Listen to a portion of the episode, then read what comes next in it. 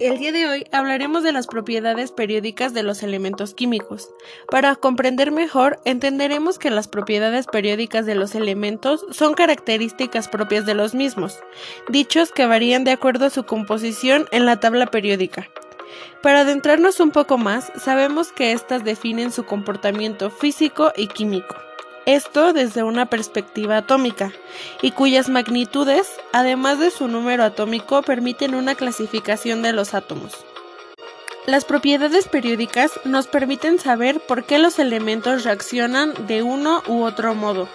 Las propiedades periódicas son radioatómico, carga nuclear, electrones, radios iónicos, electronegatividad, tendencia, energía de ionización, y afinidad electrónica.